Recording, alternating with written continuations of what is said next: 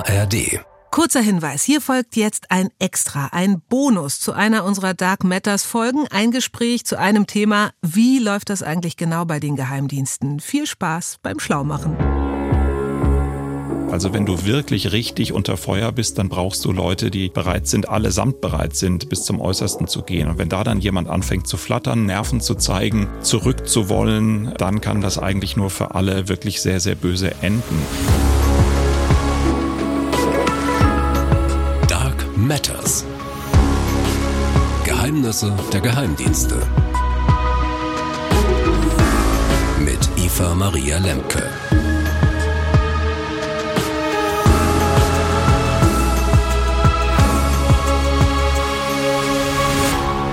Hallo allerseits und gut, dass ihr da seid. Wir nehmen uns hier in dieser Infofolge Dark Matters wieder ein Thema raus, das wir ganz konzentriert besprechen wollen. Die erste Folge unserer zweiten Staffel zu Osama Bin Laden. Die liegt hoffentlich schon hinter euch. Der Terrorfürst und das Rachekommando heißt sie. Wenn nicht, gern mal nachholen, denn da spielen die, um die wir uns hier heute kümmern, eine zentrale Rolle. Unter anderem jedenfalls die CIA nämlich. Aber es ist ja beileibe nicht der einzige Geheimdienst der USA und über die wollen wir heute sprechen mit unserem ARD-Geheimdienstexperten. Experten Holger Schmidt. Hallo, schön, dass wir sprechen. Neben der CIA, was gibt es da noch für Geheimdienste in den USA? Und äh, ordne sie doch mal der Größe nach sozusagen für uns. Na ja, gut, dann müssten wir jetzt mehrere Sonderfolgen machen und dann äh, können alle mal eine große Runde laufen gehen, denn es gibt wirklich sehr, sehr, sehr viele äh, Nachrichtendienste. Und wenn man in Deutschland darüber redet, dass wir insgesamt zu viele Sicherheitsbehörden haben, eine These, der ich was abgewinnen kann, dann äh, muss man den Vergleich zu den USA gerade im Nachrichtendienstbereich ziehen, die haben wirklich erstaunlich viele und die kann ich jetzt unmöglich alle aufzählen. Ich kann sagen, dass die CIA, der Auslandsnachrichtendienst, einer der bekanntesten und wichtigsten ist und dass es dann aber noch ganz viele kleine und große und andere gibt. Die ganz wichtige NSA, mit der wir uns ja schon in der ersten Staffel ausführlich äh, beschäftigt haben, die Behörde, die eher so mit den technischen Mitteln versucht, durch eine Art Massenüberwachung Informationen äh, zu bekommen. NSA und CIA, das sind äh, vielleicht die beiden bekanntesten und größten, die es gibt. Und dann gibt es aber ganz viele kleinere und eine kleinere nachrichtendienstliche Behörde kann in den USA dann trotzdem mehrere tausend Mitarbeiter haben. Zum Beispiel aus den einzelnen Teilstreitkräften. Das ist ja auch ein wesentlicher Teil von Nachrichtendienstarbeit, dass ähm, Teile der Armeen, die Luftwaffe, die Marine, ähm, das Heer, dass die auch wissen müssen, wenn sie in Einsätze geschickt werden, womit haben wir es denn zu tun? So ganz pragmatische Dinge wie Karten zum Beispiel. Stimmen die Aufklärung hinter Feindeslinien. Also auch da gibt es eine ganze Reihe von Behörden. Bei 9-11, bei den Anschlägen des 11. September 2001, haben die USA festgestellt, da geht auch viel durcheinander mit den vielen Behörden. Deswegen ist da eine große Intelligence Community jetzt gebildet worden, wo die alle zusammenarbeiten sollen auch inklusive dem FBI, das ja eher eine eher den Charakter einer Polizeibehörde hat. Ähm, und trotzdem ist es eben wirklich total mannigfaltig, ja, die Schusswaffenbehörde, die Drogenbekämpfung, ähm, der Zoll, sogar der Secret Service äh, gilt eigentlich als Nachrichtendienst in den USA, also die Behörde, die für den Schutz des Präsidenten verantwortlich ist, dann aber auch noch die lustige Zuständigkeit für Finanzermittlungen hat. Also man versteht es nicht so richtig. Ja, also ich muss auch sagen, das klingt äh, wahnsinnig übersichtlich, auf jeden Fall. Das bedeutet aber doch wahrscheinlich auch, dass die die Probleme, die wir hier schon allein zwischen den Landesämtern und dem Bundesamt für Verfassungsschutz haben, da in viel höherer Potenz haben. Also dass da noch viel mehr Geheimdienste jeweils ihre eigenen Erkenntnisse eifersüchtig bewachen und den anderen nichts davon mitteilen, oder? Also auf jeden Fall bis 9-11 und auf jeden Fall, das ist ja auch das große Ergebnis der, der entsprechenden Untersuchungskommission nach den Anschlägen gewesen, dass genau das passiert ist.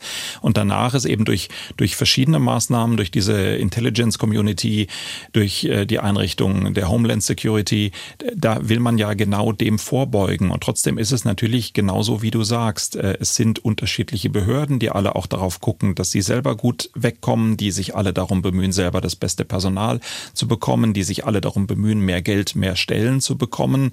Trotzdem glaube ich schon, in der Tiefe meines Herzens, genauso wie bei den deutschen Sicherheitsbehörden, dass alle verstanden haben, dass dieses einer hat ein Puzzlestück, der andere hat ein Puzzlestück, wir sehen das gesamte Bild nicht und bezahlen einen riesengroßen Preis. Das haben alle verstanden nach 9-11.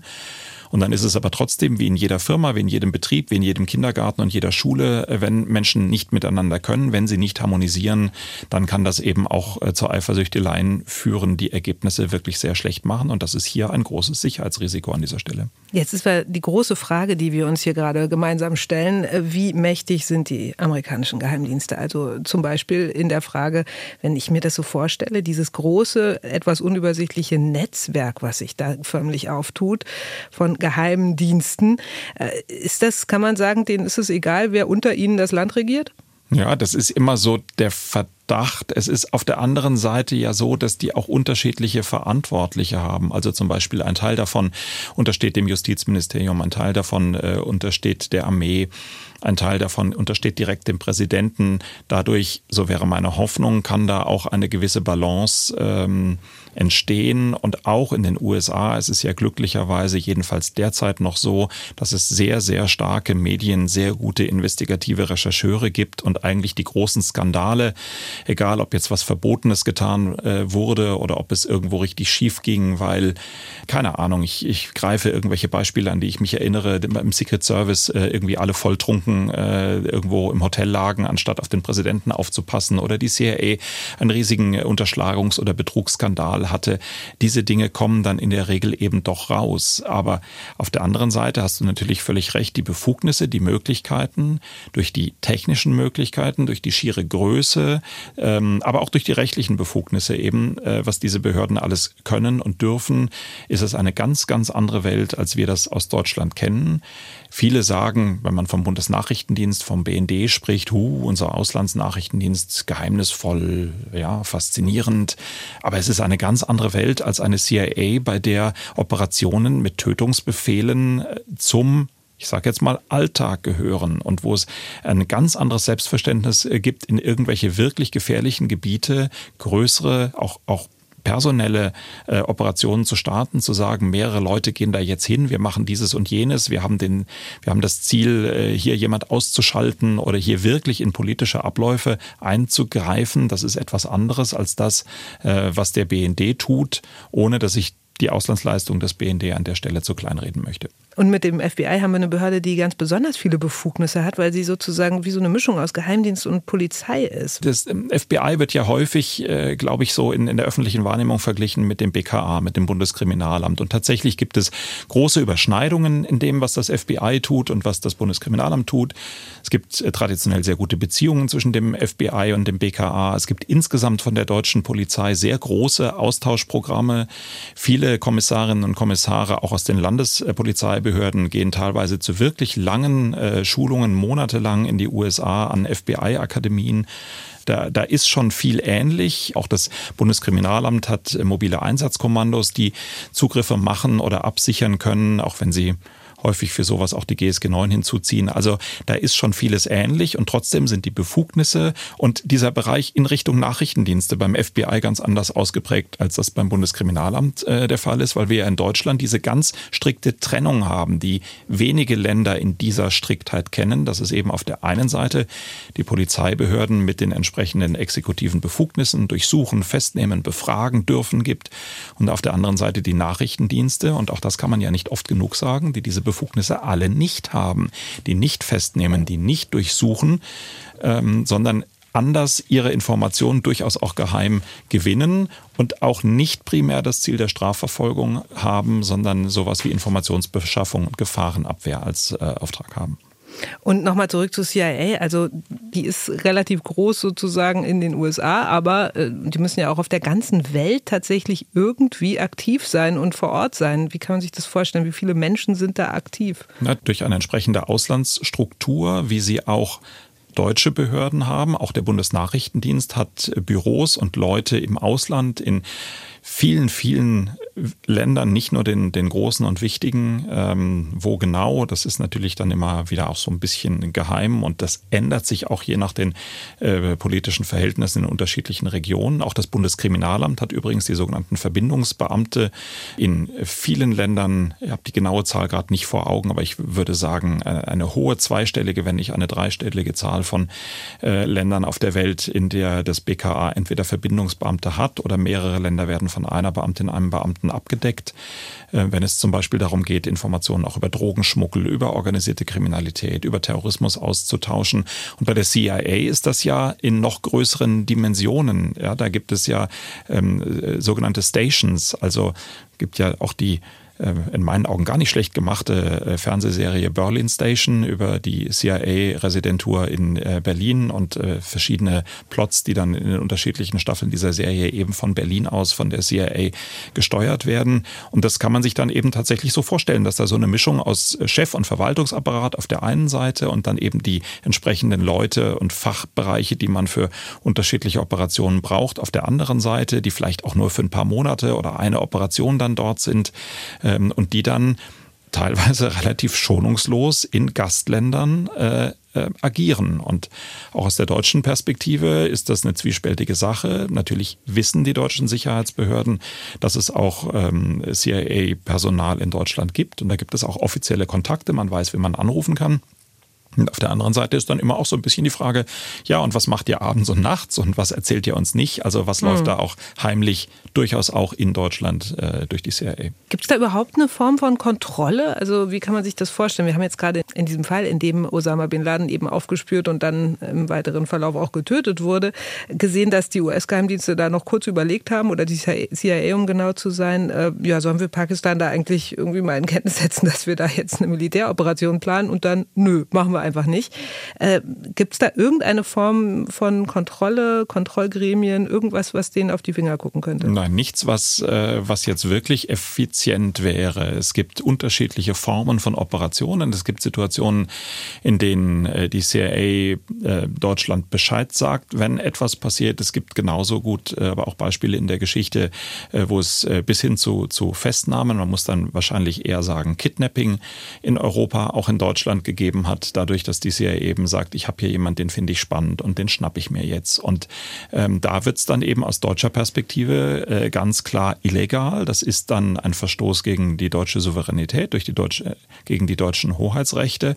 Und das findet man dann in Berlin auch überhaupt nicht mehr lustig. Und auf der anderen Seite ist es alles, das stellen wir ja in diesem Podcast immer wieder fest, eine Frage von Geben und Nehmen, äh, eine Frage davon, dass man auch morgen noch irgendwie miteinander auskommen muss und eine Haltung, insbesondere der USA, wir machen es, weil wir es können. Und ähm, ja, das ist, ich glaube, das ist ein Thema, auf das wir auch nochmal kommen werden, wenn wir im Laufe dieser Staffel, wenn ich spoilern darf, mhm. äh, irgendwann auch mal über Spionageabwehr sprechen. Denn ähm, aus der deutschen Perspektive ist ja jede Aktivität jedes ausländischen Staates in Deutschland etwas, was man ungerne hat und worüber man gerne eigentlich Bescheid wüsste. Und natürlich ist es ein Unterschied, ob das ein befreundetes Land wie die USA oder ein ich glaube, man kann sagen, verfeindetes Land wie Russland ist und trotzdem möchte man es nicht und äh, trotzdem passiert es. Wir haben schon darüber gesprochen, wer zum Beispiel dann letztendlich die Arbeit macht, die Arbeit des Zugriffs und die Arbeit, die sich aus den Ermittlungen ergibt. Bei dem FBI, die machen das sozusagen einfach alleine, haben wir gehört. Die CIA, ähm, wie wir jetzt im Fall gesehen haben von Osama Bin Laden, die haben einfach die Navy SEALs da reingeschickt. Ist das diese Eliteeinheit der Marine, der amerikanischen, ist das sowas wie der verlängerte Arm der CIA? Das ist sicher ein verlängerter Arm der CIA, aber ich würde da keinen Automatismus ableiten. Es gibt eine ganze Reihe von Spezialeinheiten die dafür ähm, in Frage kommen. Weit mehr als die Navy SEALs. Äh, trotzdem sind sie äh, so etwas wie die kampferprobtesten, die legendärsten und aus unterschiedlichen Gründen, einfach weil sie sehr viel können, weil sie sehr gut sind äh, und natürlich auch, weil sie diesen Nimbus haben, schaffen sie es dann immer wieder, ähm, die entsprechenden Aufträge zu bekommen. Und natürlich wollen diese Einheiten das auch. Sie wollen die Problemlöser sein. Und auch da ist äh, durchaus etwas wie eine Binnenkonkurrenz. Die Navy SEALs als Spezialeinheit gehören zur Marine. Natürlich haben haben äh, beispielsweise Luftwaffe und Heer in den USA auch solche Einheiten. Und die sind auch nicht schlecht. Und äh, trotzdem ist es dann immer so ein bisschen die Frage, wen nimmt man? Und das spielt neben der Fähigkeit natürlich der Nimbus immer auch eine Rolle. Das, worüber wir jetzt reden, das SEAL Team 6, wie es landläufig genannt wird, obwohl es auch schon wieder einen anderen Namen hat, aber das äh, ist eigentlich nicht mehr der Marine unterstellt, sondern einem Spezialkommando der US-Streitkräfte für alle Spezialoperationen. Und da gehören die eben hin und historisch sind sie Marine. Okay, also das Team Nummer 6, so würde ich es jetzt mal auf Deutsch sagen, das war mit diesem Einsatz betraut, damals äh, gegen Osama Bin Laden sozusagen. Und äh, das ist ja noch mal elitärer, als ohnehin schon diese Eliteeinheit hergibt. Warum eigentlich? Also die Navy SEALs in sich, und vielleicht sagen wir ganz kurz noch dieses SEAL, das ist ein Kofferwort, also zusammengebaut aus Sea, Land und Air. Also im Grunde überall äh, sollen sie einsetzbar sein, alles können sie. Ähm, die sind sehr, sehr groß, das sind mehrere mehrere tausend Soldaten, ähm, die sich SEALs nennen dürfen, die diese spezielle Ausbildung gemacht haben und die sind dann nach unterschiedlichen Kategorien und unterschiedlichen Zuständigkeiten nochmal eingeteilt. Da gibt's solche Teams, die speziell ähm, zum Beispiel in der Wüste agieren können. Es gibt Unterwasserteams. Es gibt solche, die eher für die eine Erdhalbkugel oder die andere Erdhalbkugel zuständig sind. Und dann gibt es äh, eben dieses berühmte Team Six, dem man viele Spezialoperationen, auch historische Operationen ähm, zugesprochen hat die als die ganz besonders harten, aller harten gelten. Ähm, und das sind dann die, auf die man immer zuallererst guckt und äh, die man immer zuallererst im äh, Kopf hat, wenn man über die Navy SEALs spricht. Du hast gerade schon die Ausbildung angesprochen. Also um die SEALs äh, ranken sich jede Menge Legenden, um die Ausbildung und die Eignungstests umso mehr, kann man fast sagen. Also die sollen unaussprechlich hart sein. Es ist da die Rede zum Beispiel von einer Hell Week, einer echt gefürchteten, höllenhaften Woche, die da stattfindet. Äh, was kannst du uns darüber sagen?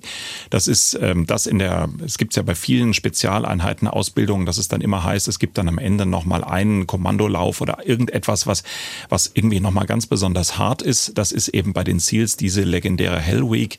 Da gibt es Dutzende Geschichten und filmische Aufarbeitungen darüber. Es gibt die Geschichten, dass da Menschen so sehr an ihre Leistungsgrenzen gehen, dass sie tatsächlich sterben, äh, dass das Tage ohne Essen und Schlaf sind. Es gibt den Mythos bis zu vier Stunden Schlaf sei das Maximum, was man ähm, in dieser Woche eben kriegen könnte. In der ganzen Woche In der ganzen ja? Woche also wohlgemerkt. Hm. Ja, äh, ich war nicht dabei. Ich kann es, kann es im Einzelnen nicht sagen, äh, ob da Dämmerphasen dabei sind oder ob die Leute wirklich, wirklich bei Bewusstsein gehalten werden. Das kann ich mir eigentlich kaum vorstellen. Aber das zeigt eben so ein bisschen, um welche extremen Belastungen es da geht. Wirklich äh, sich selber durch Gelände bewegen bis zur absoluten äh, Erschöpfung.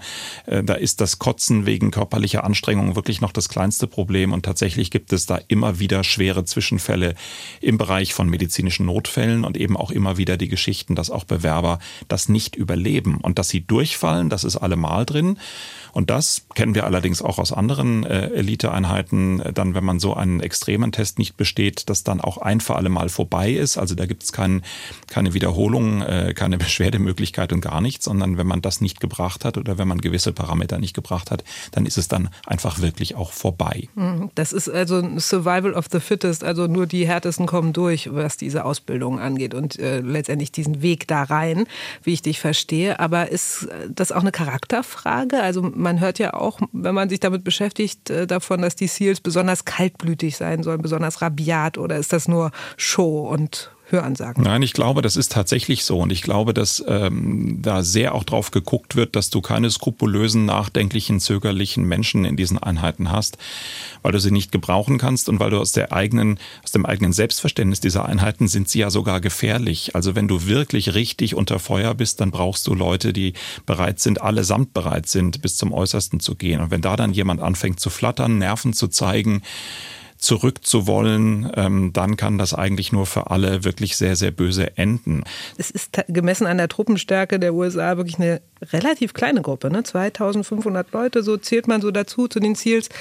Ähm, das ist also auch eine sehr elitäre, eine sehr kleine Gruppe. Was herrscht da so für ein Geist? Mein Eindruck ist, dass das ähm, extrem viel mit äh, Kameradschaft, mit äh, wir sind die, die es geschafft haben und mit eben diesem Bewusstsein, wir haben uns diesem extremsten aller extremen Auswahlprozesse äh, unterworfen und wir haben es geschafft zu tun hat. Und das brauchst du auch, weil du ja, wir hatten da gerade schon mal drüber gesprochen, in, in den Situationen, wenn wirklich die Kugeln fliegen, äh, nie, es dir nicht erlauben kannst, dass du Leute hast, die jetzt nicht stabil genug dafür sind, das auszuhalten und du in den extremsten Situationen tausende Kilometer von der Heimat oder dem Heimatstützpunkt entfernt völlig auf dich alleine gestellt bist und äh, das dann wirklich aushalten musst. Ganz klar ist, dass da der Chorgeist in diesen Einheiten extrem ist und dass du es selten schaffen wirst, jemand zu finden, der wirklich aus dem Nähkästchen plaudert. Und immer wenn dann etwas passiert, und wir reden ja letztlich auch darüber, weil wir über die Tötung von Osama bin Laden gesprochen haben. Und da war in den ersten Wochen und Monaten danach eigentlich die sichere Überzeugung, du wirst aus diesem Team niemals etwas hören darüber, wie das eigentlich wirklich abgelaufen ist. Und das war schon auch sehr überraschend, als dann Leute aus dem Team angefangen haben, ein Interview zu geben oder über ein Buch zu sprechen. Mhm. Das, das hat auch einer tatsächlich ein Buch geschrieben, der von sich behauptet hat, dass er den tödlichen Schuss abgegeben hat. Und das ist schon alles dann wirklich wieder sehr, sehr ungewöhnlich und äh, eigentlich überhaupt nicht so, wie man sich das da vorstellt. Aber, und das äh, machen wir in der entsprechenden Folge ja auch deutlich, es ist eben auch ein Einsatz gewesen, wie eigentlich ganz weiter. Also durchaus eine besonders besondere Einheit dieses Ziels und dann besonders auch noch die Einheit Nummer 6, die Super-Size-Variante des deutschen KSK, kann man sagen. Danke, Holger, dass du uns mal wieder aufgeschlaut hast Jetzt an dieser Stelle. dem KSK die Ohren. Das finden die toll, dass du das sagst. Vielleicht ist der Abstand noch etwas größer. und wir sprechen uns auf jeden Fall wieder in der nächsten Infofolge von Dark Matters. Und ich danke euch auch fürs Teilen, fürs Zuhören, fürs Kommentieren und Abonnieren. Es macht eine große Freude zu wissen, dass so viele von euch dabei sind. In diesem Sinne, bis bald. Dark Matters. Geheimnisse der Geheimdienste. Und wie immer kurz vor Schluss gibt es noch eine kleine, aber sehr warme Podcast-Empfehlung von meiner Seite. Hört mal rein in das morgendliche News-Omelette, das Mickey Beisenherz serviert bei Apokalypse und Filterkaffee. Haut er alles in die Pfanne, was wichtig ist und wird. Die Titelseiten, die Themen, die Tweets des Tages. Apokalypse und Filterkaffee es täglich überall da, wo es Podcasts gibt.